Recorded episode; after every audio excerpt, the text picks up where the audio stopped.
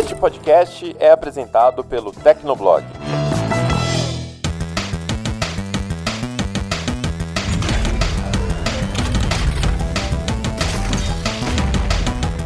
Fala galera, tá começando mais um Hit Kill, o podcast de games do Tecnoblog. Eu sou a Vivi Werneck. E eu, Felipe Vinha. E no episódio de hoje nós vamos falar sobre o quê? Sobre o quê? Sobre causos, babados fortes dos bastidores dos games aqui no Brasil, meu querido. Fofoca, né? Fofoca. Babados fortíssimos. Esse vai ser um podcast que te edifica. E para não ficar só eu e o Vinha falando das mazelas de nossas vidas trabalhando, apesar de gostarmos muito do que fazemos, mas sempre tem os nossos perrenguezinhos, temos um convidado especial para esse Hit Kill, que é o Renato Siqueira, que é um jornalista assim com uma vasta experiência nesse mercado de games, trabalhou na época do Nintendo World e antes disso, é praticamente faz parte assim do, dos dinossauros do jornalismo de games no Brasil praticamente naquela época que tudo era mato, né? E ele vai conversar com a gente aqui um pouquinho sobre o, os perrengues que ele já passou para poder conseguir é, é, uma pauta, conseguir algum, algum game antecipado para fazer review para revista e também falar sobre um, um, pouco sobre distribuição de jogos aqui no Brasil, né? Como é que é feito e tal, dando um parecer pessoal dele. E tem uma surpresinha também ao longo desse ao longo desse hit kill que provavelmente a galera que é fã da Nintendo vai achar bem engraçado. Mas antes da gente começar começar esse episódio número 23, eu queria agradecer muito a quem está compartilhando, curtindo e comentando. Agradecer também a repercussão que o Hitkill 22 teve quando a gente falou sobre jogos retrô na, na era dos games ultra realistas, né? Muito obrigada a todo mundo que curtiu. E se você, meu querido ouvinte ou minha querida ouvinte, tem sugestões críticas positivas, por favor, e recadinhos do coração, manda pra gente em hitkill.tecnoblog.net ou acha a gente lá nas redes sociais ou comenta lá no post que vai ficar no Tecnoblog. Agora, sem mais delongas, vamos ao programa.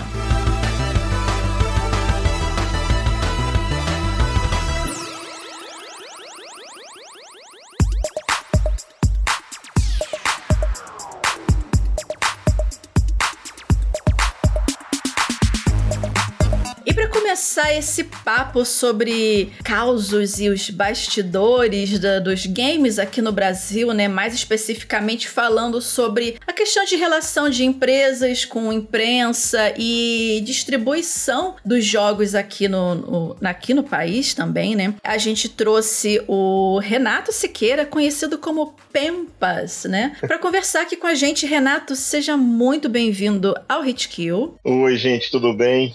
Que prazer estar aqui. Estou muito feliz com o convite. é, e Renato, assim, só para a galera que está escutando conhecer você um pouquinho mais, fala um pouquinho da, sua, é, da, sua, da sua carreira na, na área de games, como é que você começou, por onde você já passou e o que, que você está fazendo hoje em dia. Olha, eu vou tentar resumir. Eu tenho, na verdade, eu trabalhei nessa área há muitos anos, assim, eu comecei a trabalhar com games em 2000, né, em 99, na verdade, é, eu trabalhava na, é, entrei trabalhando na revista Gamers, né, gostava de videogame desde os, sei lá, dos 7 anos de idade, é, com 16 comecei a andar com a, andar com a galera das revistas de videogame, da Ação Games, e comecei a conhecer a galera desse meio, os pilotos na época, né, que era aquela galera que jogava, mas que mostrava para os jornalistas como eram os jogos, os jornalistas escreviam, né? Aquela galera da pilotagem, né? Aquela, aquela molecada que só jogava, mas não era formada em jornalismo, então não podia escrever. Uhum. E aí, uh, conforme as coisas foram avançando, eu, eu ia para umas feiras de videogame, eu entrava escondido nas feiras de videogame que tinham na época, nas feiras de fliperama e tal, que só iam os adultos Entrava escondido? Entrava. Tinha uma feira de videogame que chamava Salex, que era uma feira que é, as pessoas vendiam máquinas, né? As empresas vendiam máquinas de fliperama para bar. E, e aí uh, iam só os empresários, eram, tipo, era proibido entrar menores de 18 anos. E eu era moleque e Sim, na verdade, eles até sabiam que as, é, tinha um, um, volume de molecada que entrava nesses lugares. e era engraçado, porque eles deixavam uma galera entrar, porque era interessante ter a molecada jogando as máquinas, porque você conseguia ver nitidamente as máquinas que eram mais legais, entendeu? Então o empresário ia lá, o dono de um boteco, de um fliperama ia lá. comprava lá aquela direto, né? É, ele olhava um monte de gente colada numa máquina e falava, beleza, essa aqui tá boa, então vou comprar essa. Então eles meio que faziam eles olhavam pro lado ali e deixavam a molecada entrar.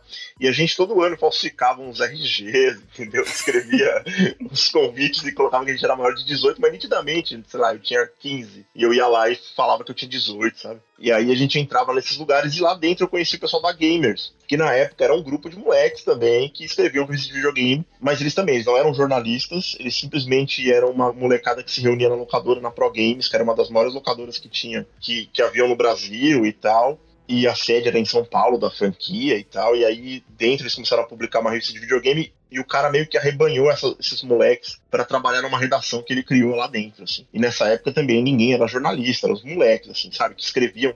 A diagramação da Gamers era, da Gamers era toda torta, porque os moleques que diagramavam, os moleques que escreviam, entendeu? Era um negócio Era na época maluco. que tudo era mato, né? É, não se tinha um sabe? padrão. E, e, e assim, era, é, na verdade, era uma coisa louca, assim, mas todo mundo gostava da revista, a revista custava tipo R$2,90, né? Era uma das revistas mais baratas. E eu acabei caindo de paraquedas lá é, o, editor, né, que era um dos, dos, era o irmão do dono da franquia, gostou, foi com a minha cara, me chamou para fazer uns frilas e eu fiquei por um ano fazendo frila lá. É, e foi lá que eu conheci o, o Fábio Santana, o Eric Araque, a galera que trabalhava naquelas revistas. E aí eu fiquei um ano, depois que eu saí de lá de 99 para 2000, eu conheci a galera da Nintendo World e foi a minha primeira, assim, fui chamado para Nintendo World no ano seguinte. Então fui, fui trabalhar na Conrad Editora. E aí, quando eu fui pra Conrad Editora, eu arrastei todo mundo que tava saindo da Gamers pra Conrad. Então levei o Fábio Santana, o Eric Arak, o Homero Letonai, uma galera que era, tava saindo da Gamers pra, pra Nintendo. Pra Nintendo, pra Herói, enfim. E lá se formou uma outra galera dentro da Conrad Editora.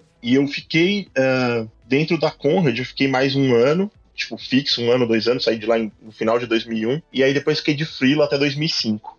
E aí comecei a frilar para um monte de lugar, para Abril. E isso tudo eu fazia faculdade, na verdade, de letras e fazia, uh, eu fazia faculdade de letras na, na USP, né, na FFLeste, e fazia uh, optativas na, na ECA. Então fazia toda a parte de jornalismo na ECA e fazia na Escola de Comunicação e Artes e fazia a, a, a faculdade mesmo de letras uh, japonês e português. E eu queria, na verdade, mudar para a ECA, mas os meus, os meus editores na, na Conrad não me deixavam mudar, sabe? Eles falavam que ah, você não precisa, é melhor você ficar aprendendo japonês mesmo, porque você tá trabalhando com mangás e tal. E você tá aprendendo as bases, o básico, já tá na área, sabe? Eles é verdade, você fala, você fala japonês fluente, né? É. é. Exótico aí, isso. O cara já viajou pro Japão 500 mil vezes, já me fez inveja, é. já conheceu gente famosa no Japão, já morou no Japão. É, gente, esqueci desse detalhe. E aí eles, eles me seguraram. E como eu gostava muito de videogame, né? Eu achava que se eu soubesse japonês e inglês, eu conseguiria ficar perto dos dois maiores mercados de videogame. Tinha isso. Sim. Né? Eu era tão, eu era tão louco por videogame que eu falava, nossa, eu vou conseguir ficar perto das empresas, entendeu? E aí eu tinha essa pira, assim, de ficar, né? Então, ah, então vou continuar. E aí meio que a, a, coisa desenrolou, porque na época você ainda tinha aquela perseguição contra as pessoas que não são formadas em jornalismo, mas trabalham na área, então você tinha que ter o, o MTB e tal. E aí, na minha época, tinha aquela coisa de você precisa ter o MTB para trabalhar na área, e depois, uma hora, a juíza derrubava, não precisa mais. Aí você ia lá e trabalhava registrado como jornalista, agora não pode. Aí os caras criavam um subtrabalho, você era registrado como o redator júnior, sênior, não sei o que. Os caras criavam um registro para você que não existia sabe? Repórter, assistente, não sei o que lá. E aí ficou nisso, assim, até que uma, uma juíza derrubou e eu fiz um registro de MTB, sabe? Então eu tenho um MTB é, por direito adquirido, sabe? E, enfim, depois nunca mais se. se nunca mais precisei, né? No final das contas, é como se eu trabalhasse na área, sou jornalista, mesmo não estando formado na área, assim. É meio louco esse. É, vai pelo, conju como... pelo conjunto da é, obra, né? Pelo é, que você já fez até hoje. É, tipo, as bases de como a coisa, de como a coisa funciona, eu sei, uhum. entendeu? Basicamente, vamos dizer assim, pelo tempo que eu tô nessa área. Já trabalhei para Abril, fiz freela para Abril. E, assim, tudo nessa área de cultura pop, né? Eu nunca peguei, sei lá, jornalismo de política, nunca fui para Veja, sabe? Nunca fiz Folha de uhum. São Paulo. Mas é mais por conta da minha do meu da, do que eu gosto de fazer mesmo, sabe? Assim, uhum. nunca me interessei por cobrir. Eu, eu, gosto de ver a CPI, mas não quero ir lá cobrir. Não quero tirar foto do Bolsonaro, entendeu? E nem ir lá no cercadinho do Palácio do Planalto. Não tenho vontade. Mas é, é, eu fiquei muito tempo nessa área e meio que é isso, assim. Hoje, atualmente, atualmente, o que eu faço hoje, né? Na verdade, eu, eu, passei dessa fase de redação, de editor e tal, e eu tô trabalhando com assessoria de imprensa e com conteúdo para redes sociais, assim. Eu me foquei nessa parte de internet porque eu gosto muito disso também, sabe? Então, uhum. eu consigo trabalhar com games é, fazendo essa parte de, de redes sociais, assim, de é, prestando assessoria e tal, e hoje eu faço, trabalho para uma agência que cuida de alguns influenciadores. Então, é, eu estou trabalhando com a Nive Stefan hoje com a Camilota XP, que, é que são ídolos de esportes eletrônicos e tal, sabe? Ah, e com o Ricardo Cruz, que trabalha com música japonesa, e com cultura pop japonesa. Sensacional. Inclusive, tá aqui o, o uma ideia para você, de repente, olha só, já é, criar um blog, olha eu já me, me entrando na, na, na, vida dos outros, criar um blog para focar só nessa parte de cultura japonesa, essa parte pop de cultura japonesa, porque é algo que sempre desperta o interesse das pessoas, né? Então. Sim. É, o, é engraçado, o meu, o meu blog mesmo, tem um, eu tenho um blog no ar, né? Não sei se vocês. É, tanto que a matéria que a gente vai meio que vai conversar tá lá, é, que é o pempas.com.br, ele tem um monte de matéria solta. Eu, eu tive durante a minha vida, de, desde o começo, né? Quando eu comecei a trabalhar com, com jornalismo de fato, eu sempre tive um blog onde eu escrevia minhas coisas e deixava no, na internet para deixava sempre. ali a isca, deixava é, ali. E, e, e, em vários momentos eu, eu perdi o que eu escrevia, sabe? Porque os blogs sumiam, ou porque ah, o, a empresa não trabalha mais, então vamos deletar todo o seu conteúdo. Então, eu, eu sempre tive um blog. Eu tinha antes o Acredite Se Quiser, que era um blog que eu fazia, que eu ficava colocando coisas. E no começo não era um, não era um blog sério jornalístico, eu escrevia o que dava na minha cabeça. Então, era um blog de criança, entendeu? Eu ia lá e falava: olha, essa notícia aqui. Então tinha uma, um, um quê de teoria da conspiração, sabe? Uma coisa que não era. Não tinha foco jornalístico no começo, vamos dizer assim, vai. Eu tinha 14 uhum. anos, eu não tava na loucura de fazer, não tinha o embasamento do, da, da, não tinha os fundamentos jornalísticos para poder escrever. O tempo foi passando e aí eu comecei a tentar pegar essas coisas de fato, e aí atrás dos fatos e tentar apurar melhor nas notícias e tal. Mas o blog ele é muito mais uma coisa onde eu posso desabafar o que eu tenho vontade de falar uhum. do que meramente assim se eu fosse escrever para um site ou se eu fosse cobrir uma matéria de fato ela, ele teria um viés diferente do que o que eu escrevo no blog sabe no blog ele é muito mais um desabafo ele parece muito mais uma coisa independente vamos dizer assim porque ele não está amarrado com, com uma proposta uhum. e o interessante, né, justamente agora que você tocou nesse, nessa parte de, do, do seu blog, hum. a gente é, pode aproveitar até o gancho para já falar sobre um, um, post em específico, muito peculiar do seu blog, que foi que a gente desenterrou aqui, né? Que o Felipe Vinha desenterrou aqui de, um, de uns cinco anos atrás. porque. É, coveiro de post.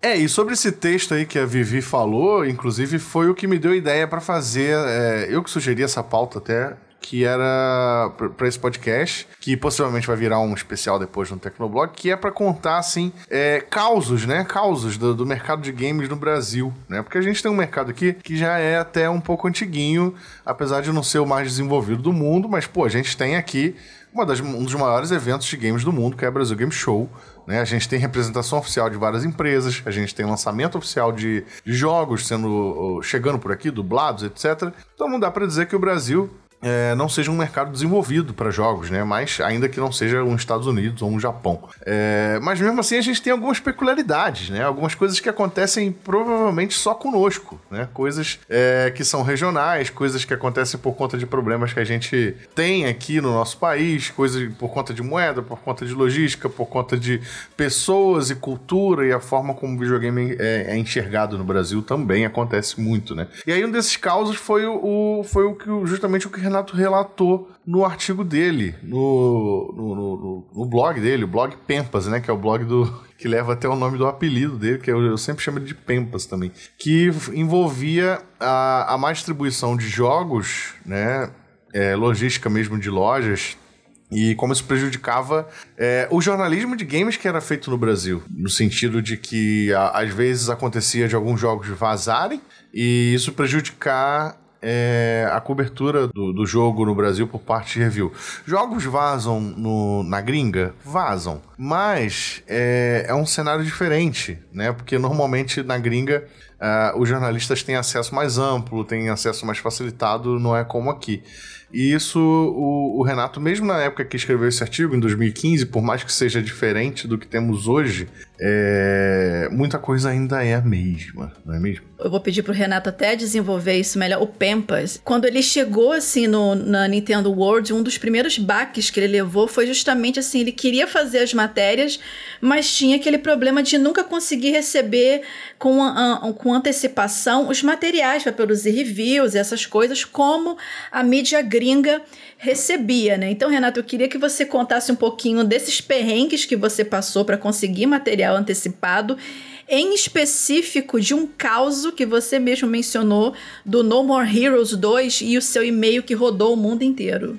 Foi o seguinte, na verdade, quando, quando eu cheguei na Nintendo World, é, eu tive uma passagem na Nintendo World no começo, aquilo que eu tava falando, eu entrei em 2000 na Nintendo World, conheci a redação, fiz todo o trabalho lá, é, fiquei de freela na, na, na Conrad Editora até 2005. A, a editora depois passou por vários problemas, ela se desfez, os sócios se separaram. A Nintendo World foi para uma outra editora, ficou com, uma, com um dos sócios. E eu voltei para a Nintendo World em 2010. É, me chamaram de novo, mas aí fui chamado para ser editor da Nintendo World. Né? Em, dois, de dois, em 2000 eu era só parte da redação, enfim.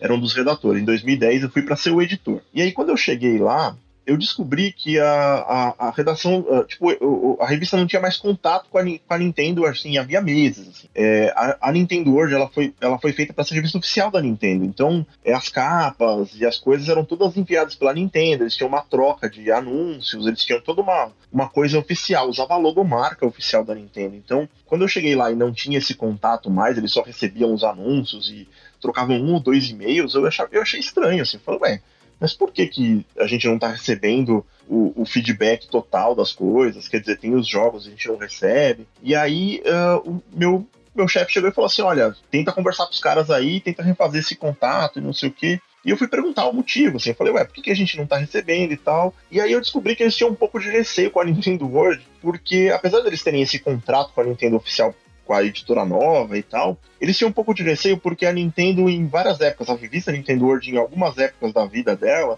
não obedeceu uh, os critérios que a Nintendo uh, oficialmente passou para a revista oficial, entendeu? Brasileira. Então, tipo, é, a Nintendo de fora tinha muitas regras, ela, ela era absurdamente chata com várias coisas, com vários fatores. E como a Nintendo, como a revista brasileira tinha jeitinho brasileiro, então tinha coisas que, ai, tem o fechamento da revista, ai, o cara não aprovou tal coisa, ah, Dani, publica assim mesmo. E aí, quando mandavam para eles olharem a versão final da revista, a versão impressa, que era enviada no envelope para os caras e tal, os caras olhavam a versão impressa e aquela coisa que eles não tinham aprovado no final tinha passado, entendeu? E os caras da Nintendo ficavam putos, entendeu? Porque o nível de regras que eles tinham, quando alguma coisa passava, isso chegava lá a versão final e o cara olhava, os caras ficavam com, meu, ficavam bravos, entendeu? E a Nintendo é bem criteriosa com, as, com as marcas, a marca muito. deles até hoje. Aprovar e... qualquer coisa da Nintendo é. Nossa. Eu lembro do. Ouvindo as reclamações deles, teve uma reclamação que me chamou a atenção, que eles falavam assim: olha, teve uma, uma das revistas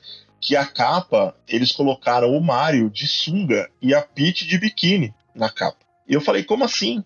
Então, vai lá olhar na edição antiga. Eu não era o editor na época, eu fui procurar as edições antigas e tinha realmente uma capa que eles tinham mandado desenhar no Brasil. Então a arte nem era oficial da Nintendo, era um desenho do Mario na praia. Misericórdia. Os japas devem ter surtado. Não, é, então.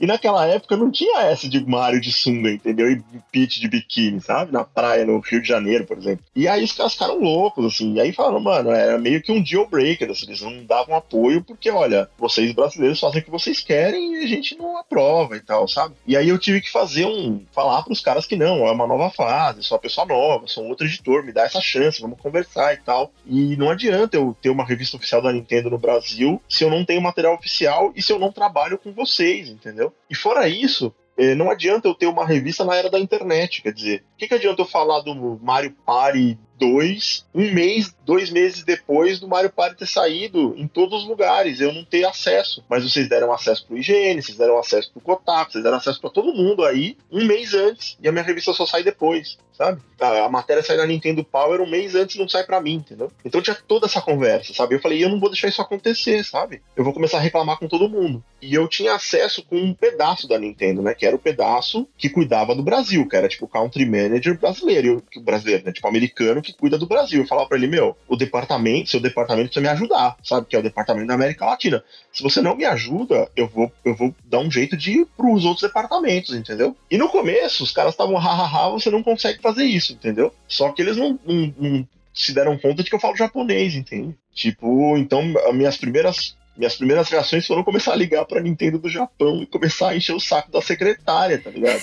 e, foi aí, e foi aí que eles começaram a se ligar que não, que não, sabe? O buraco era mais embaixo. Tipo, pô, tem um brasileiro ligando no Japão, tá ligado? E quando você começa a ligar na secretária, não é, eu não, eu não tava ligando pro Shigeru Miyamoto, nem sei o telefone do cara. Eu tava ligando pra secretária, e aí a secretária ficava. Secretária, um brasileiro ligando aqui com um japonês engraçado e querendo falar comigo, e, e, e aí, sabe? A, a, primeira ligação que eu recebi do Country Manager foi tipo, você tá louco? O que você tá fazendo, sabe? Tipo, o cara ficava meio, meio bravo assim, porque você quer que eu seja demitido, tá ligado? E eu falava, por quê? Porque os caras me ligaram do Japão dizendo que eu não estou atendendo você direito, sabe? E eu falava. E realmente não estava, né? É, é eu falava, você está me atendendo direito? Eu falei, por quê? Ele falou assim, porque nos outros países todo mundo recebe as coisas na época que tem que receber. Eu não recebo. E se eu não recebo, eu preciso reclamar com alguém. Se você não me atende, alguém vai me atender. E aí ele, ele começou a, a se ligar aqui, mano. Né? Tipo, e aí? Ou eu atendo esse cara direito, ou ele vai ficar fazendo isso, entendeu? E aí foi quando ele começou a, tipo, tá beleza, então peraí, vamos começar a conversar. E aí foi muito paulatinamente, sabe? Ele mandava uhum. uma, uma, uma, imagenzinha no mês, aí no outro mês ele mandava uma coisinha, um arquivinho.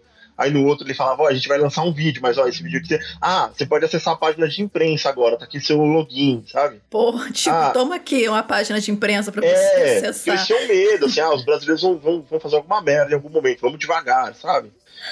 E foram indo, até que uma hora eles falaram, beleza, os caras agora eles tão, parece que estão trabalhando direito, sabe? E aí, uh, o No More Heroes foi meio que isso também. Eu tinha um contato com o pessoal da Ubisoft, mas a Ubisoft no Brasil ainda era, era o Bertrand, praticamente, que era o, o diretorzão, mas ele tinha. Ele trabalhava num escritório pequeno, sozinho. Ele, tipo, tinha algumas pessoas lá que faziam é, programação dos jogos, mas ele não tinha uh, a fonte, não tinha assessoria de imprensa grande, não tinha nada cuidando dele direito ainda, sabe? É, do jeito como é hoje, né? É, a assessoria era no México. E aí eu falei, meu, quero fazer uma matéria de No More Heroes 2, que eu vou fazer uma capa, quero colocar sete páginas na matéria, sabe? Da revista. E o No More Heroes eu preciso ter acesso antes. Aí o Bertrand fez uma coisa incrível, ele conseguiu o CD do jogo, tipo, 20 dias antes ele conseguiu o jogo, sabe? Não tinha caixa, não tinha manual, não tinha nada. Ele conseguiu a cópia de serviço, sabe? Ah, e... O Bertrand tinha acesso, né? É, Era não. Cara. E aí, a, a, hora que ele veio com o CD e falou, mano, tá aqui o jogo, eu falei, cara, não acredito que você conseguiu o jogo antes. Inclusive, Só... eu não sei se tem muito a ver, mas ele, ele nem brasileiro é, ele é francês. Então, ele é francês. ele tem, ele tem um, um, um acesso ainda mais facilitado, porque quando, é, como sendo um executivo lá de fora, ele conhece as pessoas certas, enfim, coisas Sim. do tipo. E aí ele, ele me deu o disco, só que a assessoria para eu falei, beleza, agora eu quero imagem, eu quero manual, porque não tinha mais nada de informação do jogo, né? Aí ele falou assim: ah, a informação do jogo você tem que pegar com a assessoria. Eu falei, tá, mas onde, é, onde tá a assessoria? A assessoria tá no México. Aí com esse cara aqui, ele me passou o um nome de um Alejandro, alguma coisa assim. Mandei e-mail pro tal do Alejandro, Alejandro, por favor, eu preciso de, de imagens do No More Heroes. Vou botar sete páginas, porque na época era, era, sabe, era incrível. Eu consegui o um negócio 20 dias antes, ia dar perfeito pra edição exclusiva, assim, ia sair junto com, com todo mundo, sabe? Pô, vamos botar o No More Heroes com conteúdo grande, bacana e tal. Pô, Alejandro, me manda aí o conteúdo. Aí o Alejandro me manda uma imagem. Uma. Tá aqui, um. Uma imagem de um giga. Legal. Uma. Aí eu falei, Alejandro. Pra sete páginas. É, eu falei, cara, eu, eu, eu mesmo que eu na época, né, pra fazer captura de tela, as telas do jogo ficavam uma porcaria, né? Tipo, tudo aqueles quadradinhos ficavam com resolução baixa, não ia ficar legal, sabe? Mesmo que eu capturasse tudo, assim. Que fosse tudo captura de tela. Eu falei, cara, é, eu preciso de mais imagem de arte do jogo. Alejandro, me manda mais. E o Alejandro tem acesso, entendeu? Só que o cara é todo cheio de NDA. Então, ai, tem, estou bloqueado, não posso mandar mais imagens. Então o cara mandou uma imagem assim, uma mensagem assim: para a América Latina, para o Brasil, temos apenas uma imagem. Mano, eu fiquei tão revoltado, tá ligado? Gente tipo, do ai, céu! Para os Muito BR, bom. para os Caramba, BR, Alejandro. Aí eu falei, ah, para os BR tem só uma, né? Mas pro México você os caras fazem o que quer, né? Desgraçado. Eu fiquei puto, assim. Falei, ah, beleza, então. aí, mano, aí eu, eu, eu, eu, cheguei e falei, eu esperei. Ó, foi muito engraçado esse dia na redação, né? Eu tava lá. Aí foi dando sete da noite, os caras tudo indo embora da redação. O Renato vai ficar aí, vou, vou. O que, que você vai fazer? Eu falei, vou ligar pro Japão. Você vai ligar pro Japão, vou. Mas que horas? Vou deixa dar umas, deixa dar umas 8 e meia, que é a hora que os japoneses chegam no escritório, tá ligado? É umas 8 e meia da noite eu vou ligar. Vai ligar pra onde? Vou ligar pro, pro sul da 51, cara. O, o cara do, do, do, do, No More Heroes. Vai ligar lá pro. O produtor, o pra Grasshopper. É, vai ligar pra Grasshopper. Ah, tá bom. Aí tal, pô, não sei o que, saiu todo mundo, deu 8 e meia da noite, peguei, pesquisei na internet a Grasshopper, né, que é a, a empresa. Fui lá no telefonezinho do site, peguei, liguei. Aí atendeu a funcionária lá, a secretária, falei, olha, posso falar com o Suda, não sei o que, mas quem é você, tá ligado? Eu sou do Brasil, da revista Quem é você na fila do é, pão? É, então você tá ligando, porque deve haver um telefone com 200 números desconhecidos, mais 55, né? Falei, é o seguinte, sou do Brasil. Eu tô falando japonês, né? Falando é, japonês com a pessoa. Sou do Brasil, sou de uma revista oficial da Nintendo no Brasil, quero fazer uma matéria de No More Heroes e preciso de material, não tenho imagem, não tenho, não tenho conteúdo, não tenho texto, não tenho nada e eu preciso de conteúdo. Vai sair no mês que vem, já estamos jogando jogo aqui e tal, mas não tenho nada. Aí a mulher ficou assim, tipo, como assim? Por quê? Né? E ela falou assim: faz o seguinte, é, eu vou te passar um e-mail, você me manda uma apresentação da sua revista, porque a gente não conhece nada de vocês aqui, né? E eu já tinha essas apresentações, porque eu, eu já sabia que eles iam pedir essas coisas, sabe? Me manda por padrão, né? Uma apresentação da sua revista, o que você precisa, o que você quer, é, e aí eu vou eu vou repassar isso para todo mundo aqui da produção e a gente vai resolver isso e te manda. Até quando você precisa disso? Eu falei assim, olha, eu preciso do mais rápido possível e tal, sabe? No máximo até, sei lá, era, não lembro que dia que era, mas daqui no máximo dois dias e tal, tá bom. Aí eu falei, tá bom, obrigado, não sei o que ela passou o e-mail, eu agradeci e tal, desliguei. Na hora já peguei o e-mail, mandei a apresentação e copiei o e-mail para ela e agradeci e mandei. Eu mandei o e-mail é, e aí passou, né? Acho que não foram mais, foram mais de dois dias, uns três ou quatro dias. Esse e-mail rodou todo mundo, entendeu? Tipo, foi do Japão para pra França, pro México, pros Estados Unidos. todos os caras, passou pelo Bertrand. E assim, foi para todo mundo, assim, tipo, foi pro Alejandro, pro esse tal de Alejandro. Pô, dizendo assim, olha. Pô, é, foi pro Suda, foi tipo, todo mundo falando assim, ô. Tem esse brasileiro aqui pedindo imagem do No More Heroes. O que, que a gente faz, entendeu? O cara Manda que do nada, ele logo, meu Deus. É, um cara que do nada ligou pra secretária, pediu uns negócios, o que, que a gente faz, entendeu? Uma trabalheira dessa e o jogo nem era tão bom. Não, não e, mano, era fã. muito engraçado. Não, tô brincando, fãs. Tô é. brincando, fã. no, nos e-mails é engraçado, porque eu deixei um pedaço no blog, tem um, um print, assim, né, das, dos e-mails. Que os caras, assim, tipo, meu, eram uns, é o Bertrand, eram os donos da, da, da. Meu, eram os caras pica do, da Ubisoft, sabe? E eles estão falando assim, aí, fulano, beleza, quando a gente se encontrar, vamos almoçar. Pô, com certeza. Ou aí é quando a gente sair, vamos pra não sei aonde, sabe? Os caras conversando de boa. E falando assim, ah, o cara é brasileiro sim, pode liberar para ele. Puta, pode crer. Pô, não sei o que, eles se tratando muito bem. E ao mesmo tempo me liberando as, as coisas, entendeu? E aí, dois, dois ou três dias depois, a, a menina me respondeu falando assim, Renato, tá aqui a pasta com os 20 GB de, de, de, imagem que você precisa. Tem mais alguma coisa que eu posso te, te dar? O que, que você precisa, sabe? E a cabeça assim, do Alejandro. É, não, eu não falei nada. Ela mandou as imagens e, meu, eu tinha imagem pra caramba. Eu pedi umas imagens específicas que eu queria de dentro, que não estavam nas pastas. Ela, ela foi ver se ela tinha no arquivo deles. E aí pedi uma entrevista com o Suda. Falou, posso mandar perguntas aí? Eu não preciso nem ser, não preciso nem ser pelo telefone, eu mando. Só pra eu ter umas cinco perguntinhas no final da matéria. Tira uma foto dele aí e me manda. Eles tiraram foto dele na, na hora lá e me mandaram, sabe? Pô, que irado. É mó legal, irado. assim. Eu encontrei eles na E3 depois, então fui cumprimentar pessoalmente. Conheci a pessoa para quem eu tinha ligado, sabe? Então foi bem legal. Mas foi assim, na cara de pau, entendeu? Porque precisava abrir esse. Tipo, abrir esse esse espaço que não existia mais. E, uhum. e para vender revista nessa era da internet, para ir contra os influenciadores que na época estavam começando a botar as asinhas de fora, vamos dizer assim, estavam começando a ganhar espaço, estavam começando a entender que eles não, não, é, não, não, não dava mais para ser só o cara que joga na internet, sabe? Uhum. Tinha que ser um, o cara que vai lá e conversa com as empresas e que pega a chave antes e que faz crítica ou tenta avaliar, faz review também, sabe? Tipo, tinha que ir contra toda essa maré mesmo. A revista, a revista de papel, ela tinha que estar tá junto com o resto. E as americanas, as revistas americanas estavam entendendo isso, né? Elas estavam com contratos fechados, Game Informer, é, tentando vender revista pra caramba ainda, na, navegando contra essa maré da internet. Até ela navegou até onde ela pôde, né? Hoje ela já tem uma edição digital que é muito maior do que a edição física, então tem todas essas coisas, assim. É, a tendência, né? Tipo, é, as poucas. É, foi até uma coisa que você comentou no seu texto, as poucas revistas impressas de game, falando de games em específico, para a gente é, é, focar no nosso assunto, que ainda se sustentam, vamos dizer assim, aqui no Brasil, é, eu acredito que venda bem menos hoje do que vendia antes, né? E tem que apostar em conteúdos diferenciados, né? Porque se for trabalhar com, com conteúdo muito quente, vai perder espaço para a internet, que o cara já leu isso há uma, duas, três semanas antes da revista ser publicada. Então, Sim. Então, geralmente, o que você vê hoje em dia em revistas é, é, é é um assunto mais aprofundado em, em detonados e entrevistas, ou que puxa para outros assuntos mais, mais retrô. Tem a Old Gamer, que eu amo a Old Gamer, inclusive já escrevi também para lá.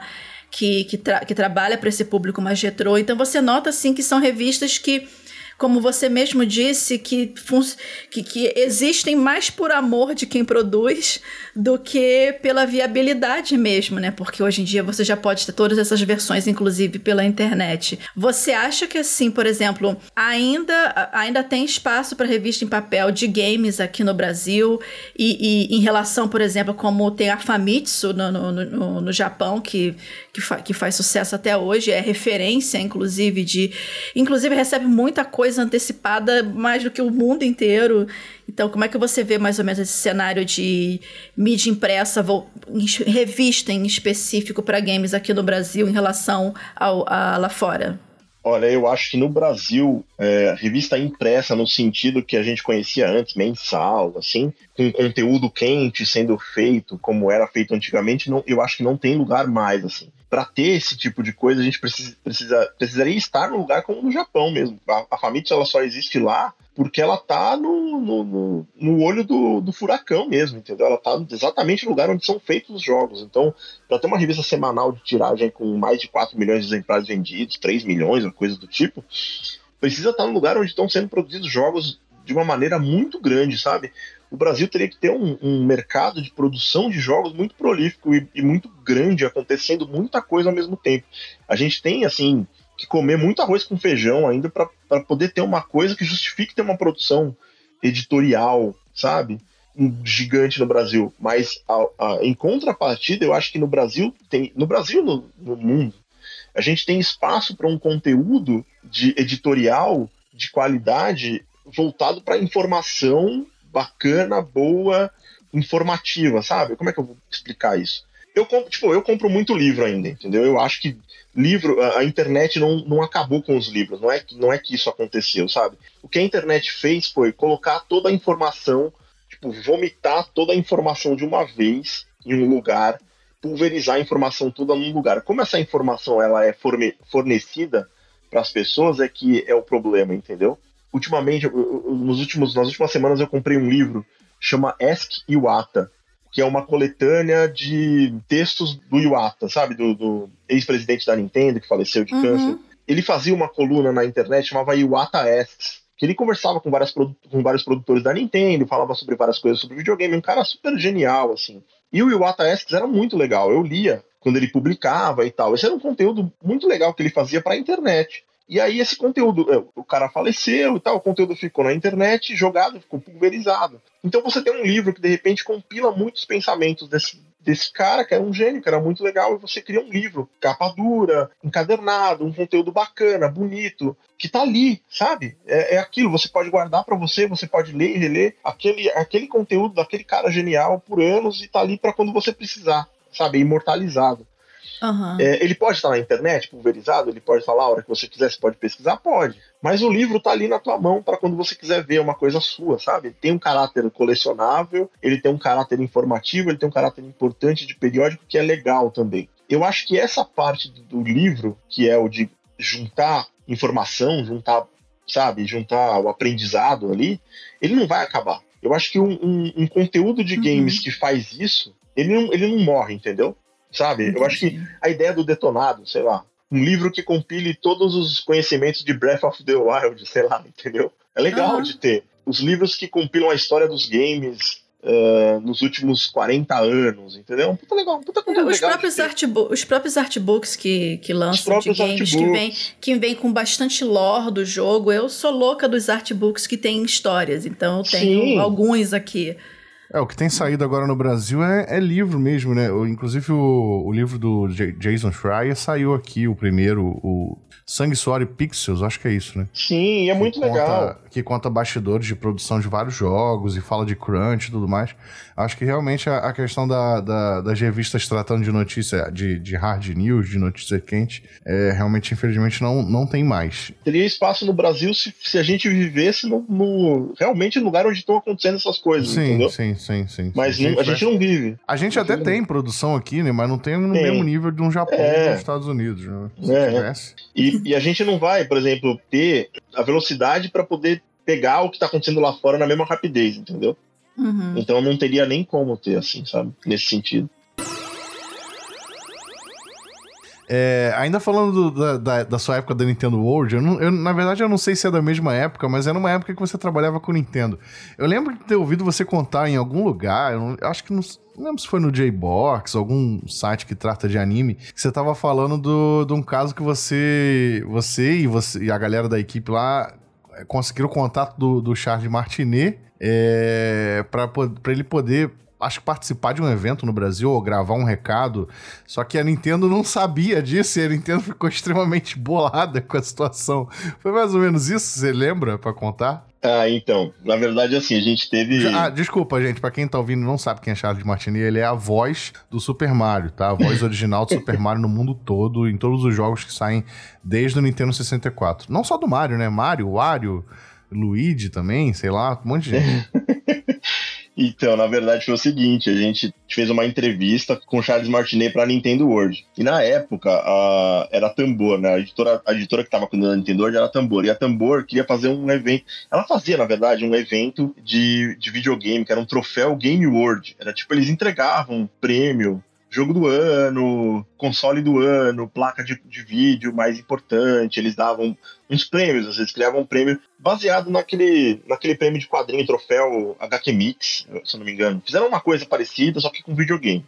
Porque eles achavam legal ter esse tipo de coisa para videogame e tal, devia ter esse, essa premiação, que era bacana. E aí eles meio que criaram esse Game Award, só que assim, era, era muito pequeno, sabe? Assim, fazia uma vez por ano e era pequenininho, nunca crescia e tal. E, e aí, assim, as, os patrocinadores, que era a galera que fazia, dava o dinheiro para criar, para alugar o lugar e fazer, tipo, era, era muito pequeno, então a grana não compensava para eles, entendeu? E aí a ideia era fazer, pô, vamos fazer um evento de videogame mesmo, não faz sentido fazer um negócio pequenininho e só ter os, as, as produtoras, que na época não eram muitas produtoras, era uma era uma pequena parcela, assim, né, do que é hoje, assim. Vamos, né, as pessoas que trabalham na empresa da indústria de videogame, elas querem ver as pessoas jogarem os jogos, entendeu? E a gente não tá promovendo isso. Quer dizer, por que, que eu quero ir no prêmio de entrega de videogame, de, de coisas de videogame para ganhar a melhor placa de vídeo, entendeu? Vai lá o diretor da NVIDIA, o cara pega um troféuzinho e vai para casa, entendeu? O cara quer ver a galera usando a placa, falando alguma coisa. A gente não tem isso. Na época não tinha, os influenciadores também não tinham essa pegada de fazer, de falar das coisas e tal pô, vamos, vamos criar um evento. Aí todo mundo começou a, bolar, né? Pensar sobre isso. E aí, pô, para fazer um evento precisa ter um convidado, né? E aí, uh, meu, meu chefe na época falava: não, vamos tentar ter atrás de um convidado. E a gente, da Nintendo World, tinha acabado de entrevistar o Martinet, né? Tinha essa ideia de. E na entrevista com o Martinet, eu lembro que uma das perguntas foi assim: pô, você tem alguma ideia do que, que é o Brasil? Você gosta do Brasil e tal? E eu tinha feito entrevista pelo telefone. E aí ele tinha falado que, ele, que o pai dele já tinha vindo para o Brasil uma vez, que o, o, pai dele tinha uma impressão muito bacana do Brasil, que o Brasil era bonito, que as pessoas eram bonitas, que era legal, que era divertido, não sei o quê. E eu fiquei com isso na cabeça, falei, pô, queria trazer o Martinet para o Brasil, né?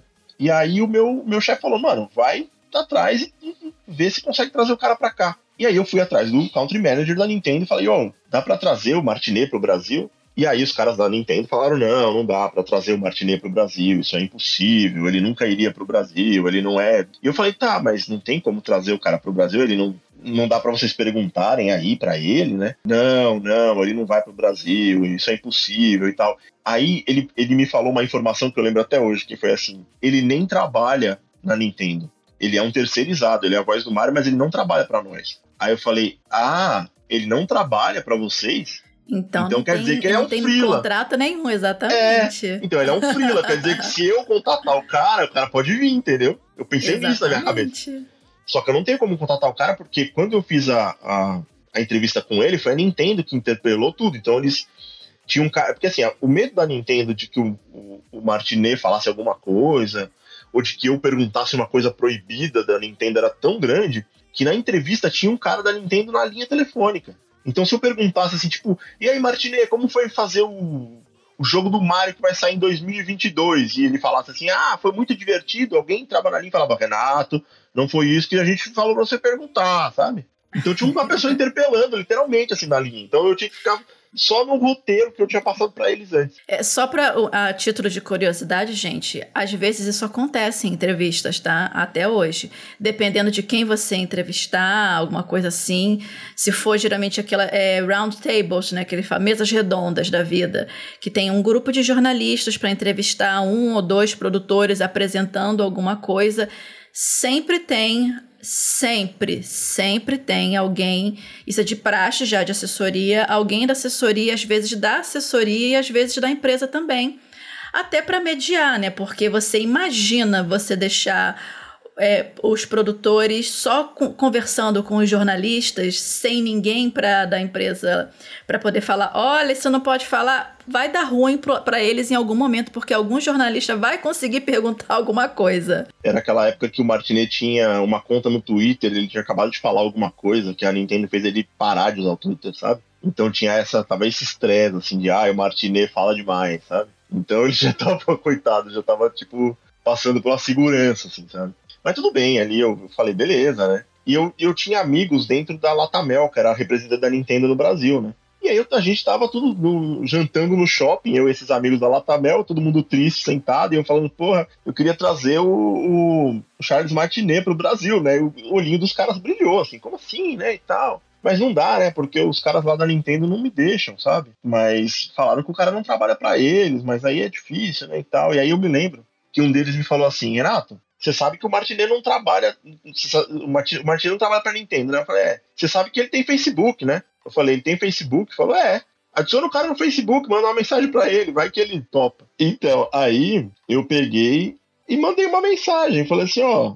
E aí, Martinet, beleza? Não sei o que, você tá afim de vir pro Brasil, não sei o que lá, tal, mandei uma mensagem. Aqui, aqui é o Renato que te entrevistou lá na Nintendo hoje, tal, tá acontecendo isso, isso e isso. Foi eu que te entrevistei, não sei o que, tal, queria te chamar para vir pro Brasil, a gente tem um evento. E é engraçado, porque assim, é... o meu chefe, não, vai lá, fala que ele vai vir pro Brasil, a gente vai dar um jeito, a gente vai pagar tudo, mas, mano, a gente não sabia nem quanto custava, nem como era, nem se a gente tinha grana, nada, nada, nada, sabe? Tipo, a Nintendo World não era. Nintendo na época vendia 8 mil exemplares por mês, não tinha grana para ficar pagando primeira classe, entendeu? Nem cachês de gente, de celebridade, sabe? Tipo, não tinha nada disso. Mas a gente ficou lá, mano. Ele falou, cara, vai dando linha, vamos falar que a gente vai trazer e tal. Eu falei, beleza, fui lá tal. Eu falei, ó, Charles Martinet e tal, não sei o quê. E na hora o, o, Charles topou, mandou mensagem, já mandou o telefone dele, celular, me liga, vamos trocar uma ideia e tal. Liguei. Ele topou na hora, ele falou, cara, vamos, e tô afim, vamos, vamos lá, sabe? Só que eu tenho que falar com o pessoal da Nintendo.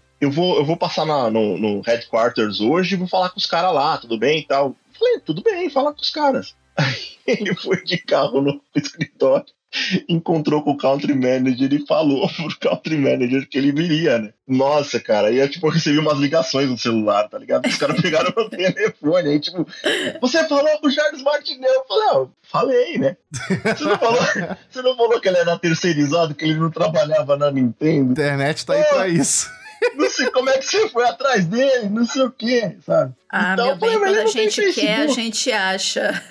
Mas ele não tem Facebook, não sei o que e tal.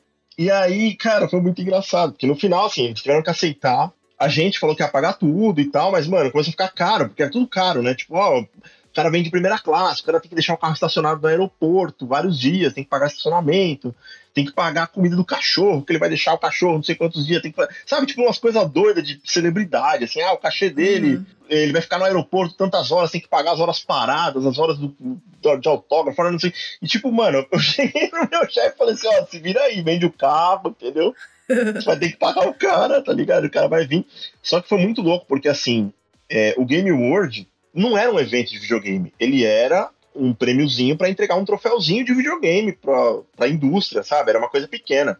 E a Nintendo não participava de nada, eles não vinham pro Brasil fazer nada, entendeu? Então, a partir do momento em que a Nintendo topou participar. Mesmo que a, por, por pressão? Por pressão, a Microsoft topou participar e a Sony topou participar. A gente alugou um, um andar de eventos no shopping, no shopping Fericaneca, né? Que era pequeno na época. E a gente conseguiu lotar o evento com 10 mil pessoas. A Nintendo montou um puto stand, a galera da Nota Mel ficou feliz pra caramba. O Charles Martinet foi pago pela Nintendo, porque os caras da Nintendo ficaram putos. Tipo, você vai, o cara vai ter que vir pro Brasil e a gente não vai deixar vocês pagarem, porque a gente vai ter que pagar, entendeu? Porque eu não vou deixar ele ir pra aí com a sua supervisão, entendeu? Ele vai ter que ir com a gente, porque ele não pode falar nada pra vocês, entendeu? A gente vai pagar tudo também. E aí eles pagaram tudo tipo, meu chefe ficou olhando pra minha cara e falei, mano, isso é culpa sua, sabe? Você que fez isso aí.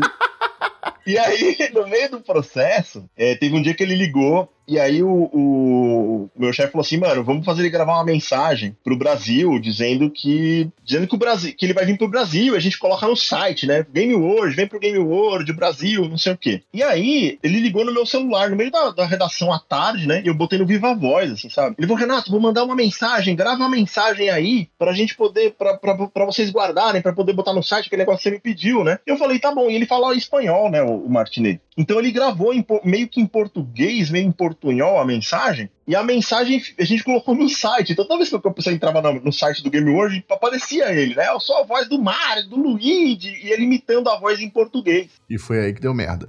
E foi aí que, tipo, mano, aí também, eu tava na rua, me liga o, o Country Manager da Nintendo. Você quer que eu seja demitido? Você quer me botar na rua? Eu vou perder meu emprego por sua causa, o cara gritando comigo no telefone. Eu falei, o que, que aconteceu, meu Deus do céu? O que, que eu fiz? Você tá bem? Isso aqui é um chá? O que, que eu fiz? Né? Ele falou assim, por quê? O Mario não fala português! O Luigi não fala português! E ninguém fala português! E o Chico, e o cara, mano, como assim? Ele falou, ninguém fala português. Agora toda vez que eu entro no site do Game World, o Mario tá falando português. Eu falei assim, mas calma, não é o Mario, é o Charles Martinet. Ele fala que ele é o Charles Martinet, que é o Charles Martinet imitando as vozes. Não é o Mario. Mas ele imita o Mario. Eu falei, sim, mas é por um segundo. É só você ignorar que tá. Não fala pro seu chefe. Não vai falar pro Shigeru Miyamoto que o Mario tá falando português na porra do site do Brasil, entendeu? Ignora que ele tá lá. Porra, tá bom, tá bom respira, tá ligado? Não, beleza, tá bom, vou dar um jeito aqui. Tá eu acho que esse cara, ele fez um boneco de voodoo seu e deve espetar agulhas até não, hoje nele. O pior é que assim, isso foi o Mark, né? Eu chamo Mark Wentley. Ele, ele, depois ele saiu da, da Nintendo, mas muitos anos depois. Mas ah, o cara sim. me adorava, o cara me adorava. Depois virou, virou super meu amigo depois. Que bom, né? Porque mas, assim, olha, depois dessa. Eu tava até procurando e-mail. Eu acho que eu achei o áudio que eu vou colocar pra vocês. Eu vou tentar tocar aqui no microfone. Ah, meu Deus, ah, isso é meu é maravilhoso. Vai, vai, vai. Olá, sou eu, o Mario. Uhul. Na verdade, meu nome é Charles Martinet. A voz de Mario, Mario, Luigi, Luigi, Baby Luigi e Baby Mario. Uhul. Eu gostaria de convidar todos os fãs do Mario no Brasil para virem me ver em São Paulo nos dias 30 e 31 de março no evento Game World, que acontecerá no Centro de Convenções Frecaneca. E eu estarei lá para dar autógrafos e tirar muitas fotos com vocês. E eu espero por vocês lá. Okidoki! Uhul! Obrigado! Deu pra ouvir aí? Sensacional! Sensacional! Esse áudio é Mário, é histórico, hein? Esse áudio é Mário histórico. falando em português, gente. Ah, desculpa, é, não, é o Charles É o Charles Martinet, pelo amor de Deus. O Charles Marti, é o Charles Martinet falando em português, mas... É.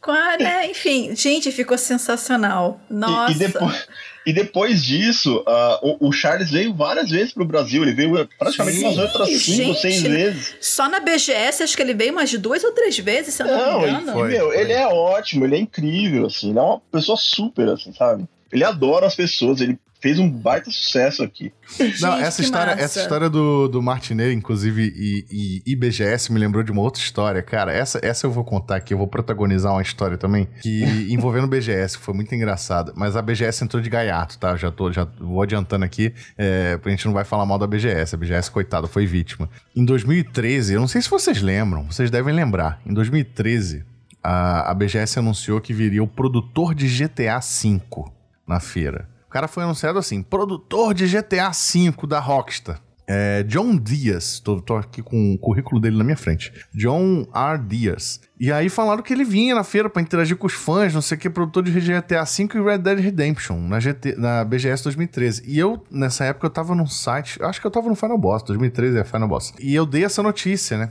Deu meia hora, a assessoria da BGS me liga desesperada, mandando tirar do ar ou mudar o texto, porque o cara, na verdade, não era produtor de GTA. E ele vinha na BGS como game designer e tal, mas não ia representar a Rockstar.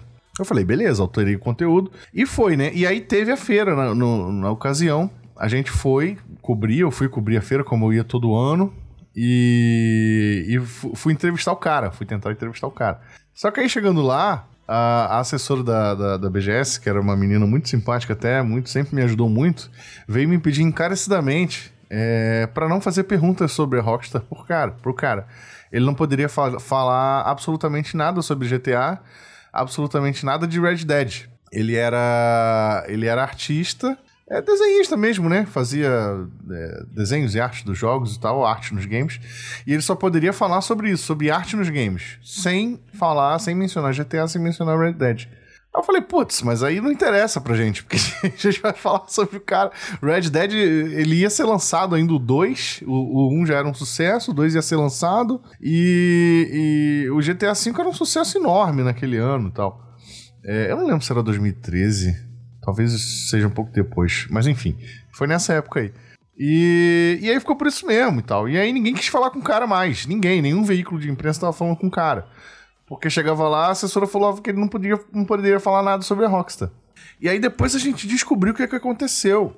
Porque esse cara, ele, traba ele é formado numa universidade gringa, que é a Full Sail. E essa Full Sail, na época, ela tinha parceria com uma escola de, de games aqui do, do Brasil, mais precisamente do Rio, que eu não vou nem citar o nome aqui, porque não convém. E essa escola que trouxe o cara pra, pra BGS. Porque, tipo assim, ele é aluno da nossa parceira do, dos Estados Unidos, vamos trazer ele, mas sem consultar a Rockstar, sem consultar a Take-Two, sem consultar ninguém que, que tinha envolvimento no trabalho dele com GTA.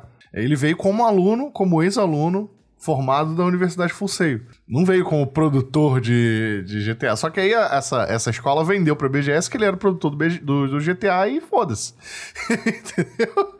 E a BGS entrou de gaiato e chegou a vender o cara assim. Só que depois mudou a tempo e aí durante a feira teve esse flop que ninguém quis entrevistar ele. Gente. Eu não Caramba. sei se vocês lembram desse caso, mas foi. Cara, esse caso, na, na época, no ano que rolou isso, deu muito o que falar. Todo mundo ficou muito revoltado. Inicialmente com a BGS, mas depois todo mundo entendeu o que aconteceu. E aí ficou revoltado com os verdadeiros culpados, né? Que era a tal escola de, de, de games na época. E é isso aí, o cara veio pro Brasil à toa, foi, veio dar um rolê, porque ele não, ele não deu entrevista para ninguém. Ele, e ele ficou lá no BGS de gaiato, assim, na sala de imprensa, comendo, passeando pela feira e coisas do ah, tipo. Que ótimo, Caramba. né? Só pra gente amarrar esse assunto legal, eu queria assim que o Renato falasse assim brevemente sobre uma parte também que ele, que ele destacou no artigo dele, que é, foi so, é sobre os problemas de distribuição de jogos aqui no Brasil, né? Parte da imprensa, a parte que a gente meio que já, já chorou nossas pitangas aqui, né? Momento ditado de vó, né? É, que algumas empresas ainda lá fora às vezes têm receios de, de fazer alguns lançamentos aqui no Brasil, até de dis disponibilizar material antecipado por aqui.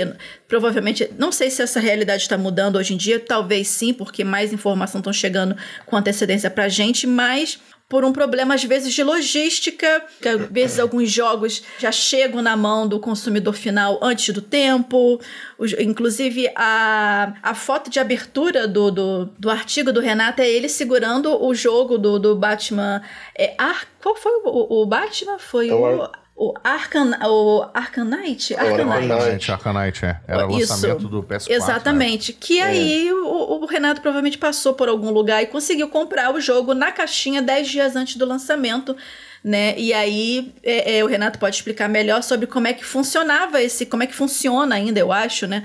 Essa questão de às vezes os jogos serem vazados antes do tempo na- na- nas lojas. O, o pessoal que, que revende, eles recebem antes, né? Quem faz revenda de jogo, revendedor, eles recebem um, um- um- com um tempo de antecedência. Aí depende da produtora e de quem, de quem tem o monopólio da revenda. Tipo, vamos dizer assim, os caras, os caras fazem os, os- os discos na Zona Franca de Manaus com tempo de antecedência, mandam para distribuidoras, distri- as distribuidoras fazem a distribuição e entregam conforme os revendedores fazem a, a venda para as lojas. As grandes lojas assinam NDA. Então, sei lá, Saraiva, sei lá, Magazine Luiza, Amazon, todas elas recebem uma quantidade grande de jogos e fazem o NDA certinho. Então, por exemplo, vamos, sei lá, vamos citar. O cara recebe o novo Ratchet Clank agora que vai sair no mês que vem, 16 de junho. O cara recebe uh, 10 dias antes o disco, ele segura no depósito próximo do lançamento e começa a fazer as entregas, sei lá, dois dias antes, um dia antes, ele já começa a mandar para as distribuidoras oficiais para eles começarem a fazer as entregas para chegar na data certa do lançamento na casa das pessoas.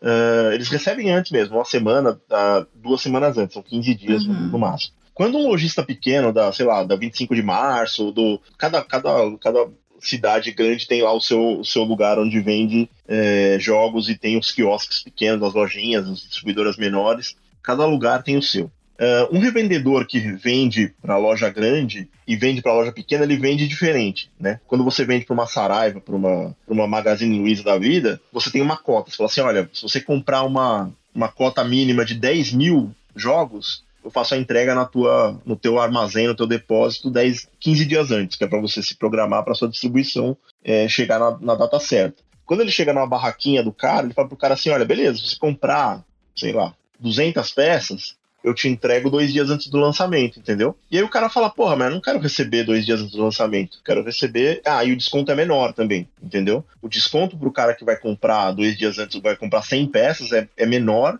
do que o desconto pro cara que vai comprar 10 mil peças, entende? O Uhum. desconto para revenda final. Então o cara que compra 10 mil peças, ele sai lucrando um pouco mais.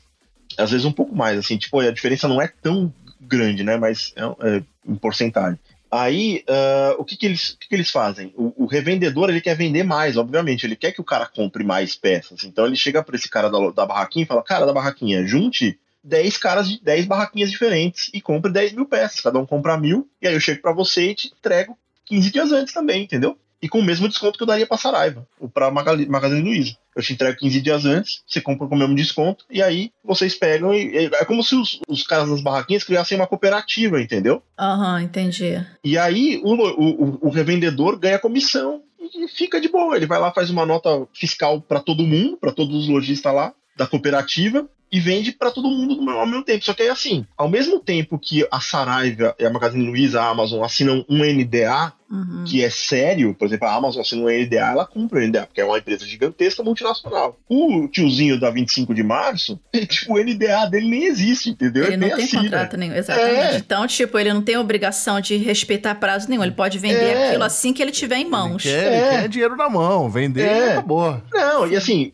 se você fizer o, tiozinho da, da barraquinha assinar um NDA, ele assina, entendeu? Ele pode até cumprir, só que você não, ele não vai assinar. Tipo, tem, tem 15 tiozinho rachando essa cota de, de, de jogo. Então ele, ele, tipo, ele não, pra ele não faz diferença, ele não, ele não vai chegar, não vai chegar nele o contrato, entendeu? Geralmente, talvez o próprio revendedor tenha um laranja pra assinar, ou ele mesmo assine, entendeu? O revendedor vai lá e fala, ah, beleza, eu, eu vou fazer esse negócio aqui, ou então não tem a NDA. Então isso chega na mão do, do cara da barraquinha meio que sem contrato nenhum. Então ele nem é, ele nem é, é, ele nem leva bronca, entendeu?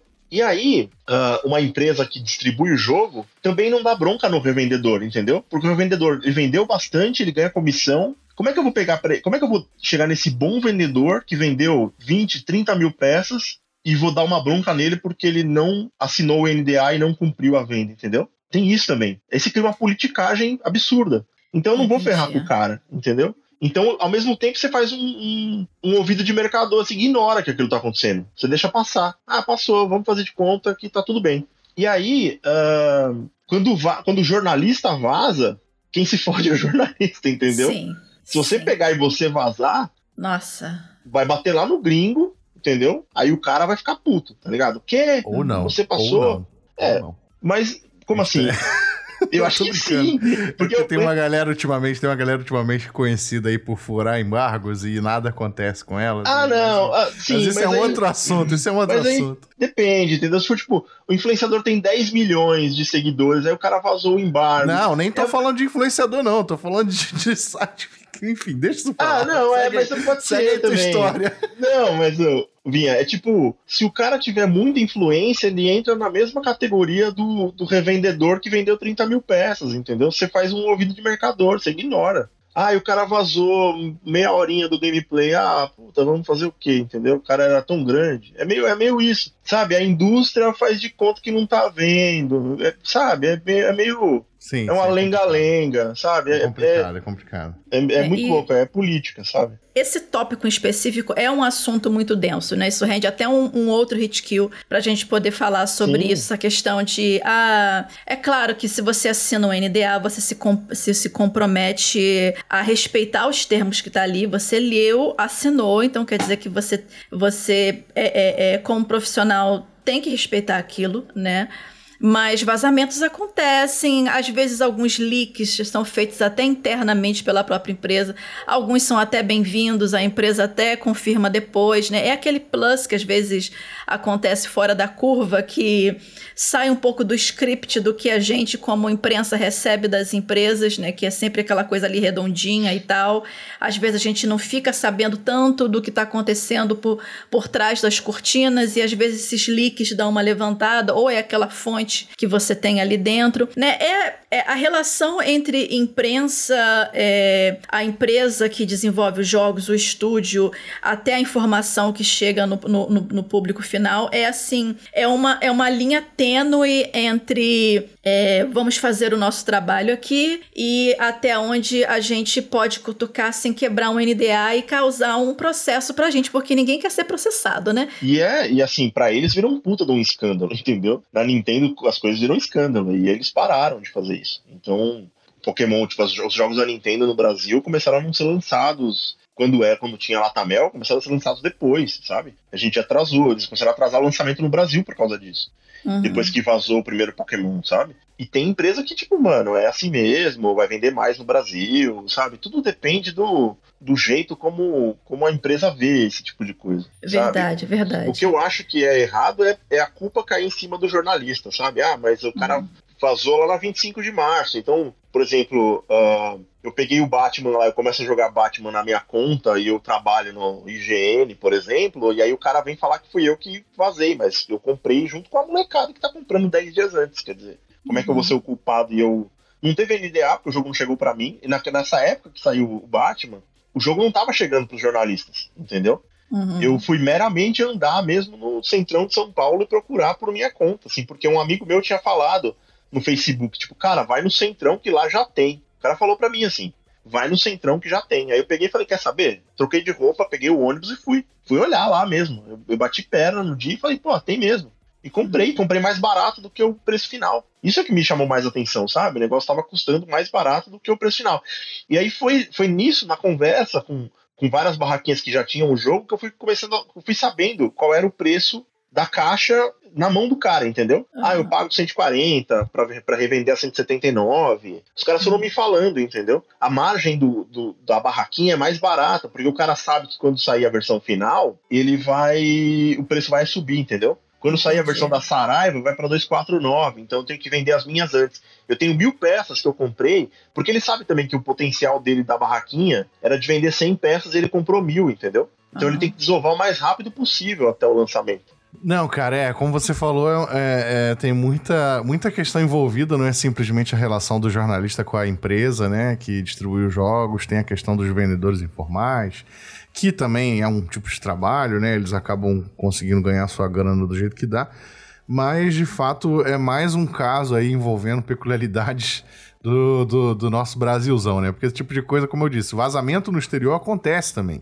Mas no Brasil tem outras questões envolvendo esses, esses vazamentos, né? Tem só para citar rapidamente antes de finalizar, teve o caso em 2011 que vazou o Mortal Kombat, né? O Mortal Kombat 9 no, no Brasil. Não sei se alguém aqui lembra. Ah, foi em Manaus, né? Cara foi em Manaus, Manaus, foi diretamente da fábrica, um cara conseguiu né? Porque eu acho que o pai trabalhava na fábrica ou algum parente, não sei. E, e, correu o mundo. E o produtor do Mortal Kombat, que, é, que era americano, mas tinha uma namorada brasileira e vivia aqui no Brasil, que era o Hector Sanches. Ele ficou extremamente decepcionado, culpou o Brasil, falou que é, desanima lançar jogo no Brasil, assim, enfim, foi, uma, foi um trailer danado na época. E, e também por conta de de um vazamento que saiu diretamente da fábrica e aí aí foi um outro tipo de relação, não teve vendedor informal, foi um negócio oficial que acabou vazando mesmo. Enfim, coisas que acontecem aqui que dá para abordar melhor no, num texto ou então num próximo volume desse tema aqui do podcast. Mas é isso, a gente agradece muito a presença do Renato. Cara, o Pempas, ele é um cara com muita história boa para contar e é um cara super experiente. Recomendo que vocês é, visitem o blog dele, que já tem muitos textos interessantes lá. A gente e... vai deixar o link lá no post que vai ficar sim, no Tecnoblog. Então, para vocês verem essa, esse texto que a gente usou como base aqui para esse programa. E redes sociais também, falem com ele nas redes sociais. Ele tem, tem sempre. Ele no próprio Twitter você tá sempre contando uma história, né? né é, eu tô mais no, eu tô mais no Twitter é, ultimamente do que em qualquer outra coisa. Assim, Facebook, Qual é seu Twitter? abandonei. Fala é Pempas, arroba Pempas. PN de navio, PAS. Bem simples, bem simples. Bem simples. e eu é mais isso, no Twitter e... do, que, do, que, nas Mas... outras redes. Isso. O próprio blog tá abandonado, então olha, tipo, você vai ver um monte de texto, é quase um cemitério. Ah, mas, tem, mas tem bastante coisa para ler lá já. É só quando eu tô inspirado. Mas eu já deixo aí de antemão um convite para voltar no, no, no Hitkill outro dia, outra gravação, pra gente falar de outro assunto, porque é sempre um prazer falar contigo. Valeu, Renato. Pô, quando vocês quiserem. Valeu, meu chamar. querido.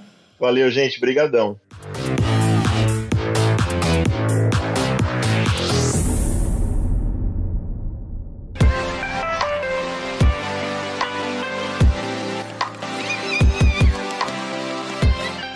Agora para o nosso bloco de dicas de jogos, que é o espaço em que o Vini e eu, eu e o Vinha, falamos sobre algum game que a gente está jogando no momento ou já jogou e está aqui sugerindo ele para vocês, porque porque sim, porque é legal, porque vamos jogar.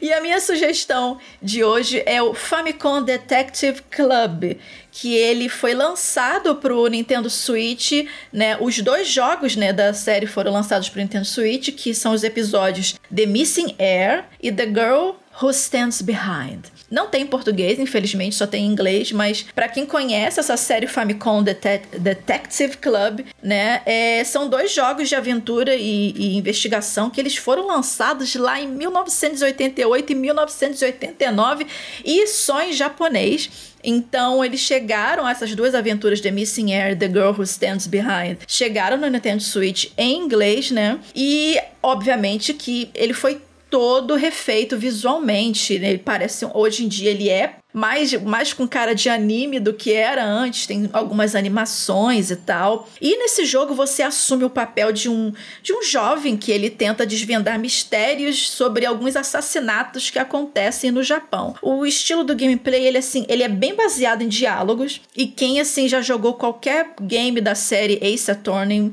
é, vai encontrar algumas semelhanças entre as duas franquias e basicamente você vai é, é, ler muito texto, então você tem que gostar de bastante texto, bastante diálogos e usar opções como ask, examine, show e go para você poder é, é, interagir com os ambientes e entrevistar as pessoas, e investigar pistas e tal. Ah, sobre a história, a história ela é bem densa, mas ela é bem interessante. Mas assim, como ela é um, uma história fechada, uma vez que você descobre, por exemplo, quem é o assassino ou as circunstâncias do assassinato, meio que o fator replay cai um pouco, porque, bom, você jogou uma história, então quando você joga de novo, não tem mais aquele quesito mistério, porque você já sabe o que acontece. Mas tirando isso, é, o game tem alguns puzzles a história é interessante e é um, uma, um, um game legal para quem gosta desse. de basicamente de, de jogar um anime interativo. E, e resumidamente, o Famicom Detective Club é isso: um anime interativo, mas é bem interessante. É, atualmente, né, no momento que a gente está gravando esse Hit Kill, ele está disponível digitalmente na eShop por 179 reais. Eu não sei quanto que ele está custando na caixinha, mas tá aí a dica. Bom, minha dica é bem rapidinha, na verdade é um jogo que já saiu há algum tempo, que é o Yakuza Like a Dragon. Ele saiu no lançamento do Xbox Series X ano passado. Eu cheguei a jogar ele anteriormente já, mas só agora eu, eu tô sentando pra de fato aproveitá-lo. Agora que eu, eu tava focado muito no Resident Evil por conta da, do review, depois eu joguei de novo para terminar mais uma vez, e aí agora eu, tipo, cansei de Resident Evil, quero jogar algo bem diferente. E aí eu me voltei meus esforços ao Yakuza Like a Dragon. Esse jogo ele é um reboot da saga Yakuza.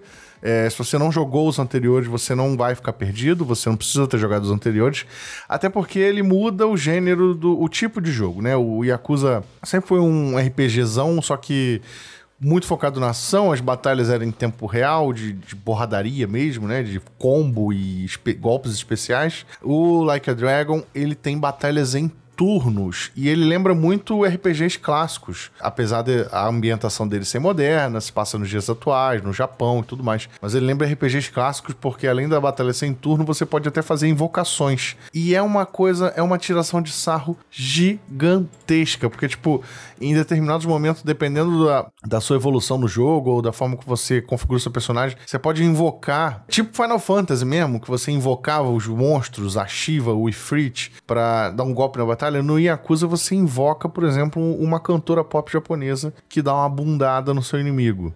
Ou você invoca um, um cara, é, um, um, um, agiota que vem cobrar dinheiro do cara. É tipo, é, é, muito louco, é extremamente bizarro no bom sentido e é um dos melhores jogos para você jogar atualmente e se perder completamente porque ele é gigantesco. Tá disponível é, em todos os consoles atuais, menos Switch tá no, no, nos dois PlayStation, tá no, nos três Xbox disponíveis e tem também no PC. E lembrando que tem legendas em português brasileiro, tá? Então, é, sendo um RPG, é, isso é primordial que, que tem. Então, de fato, é muito bacana isso. E eu recomendo, é um jogo muito legal, é, mesmo que você não tenha jogado nada da série Acusa até agora. É, ele vale muito a pena por conta disso, por conta de ser um recomeço, ser um reboot.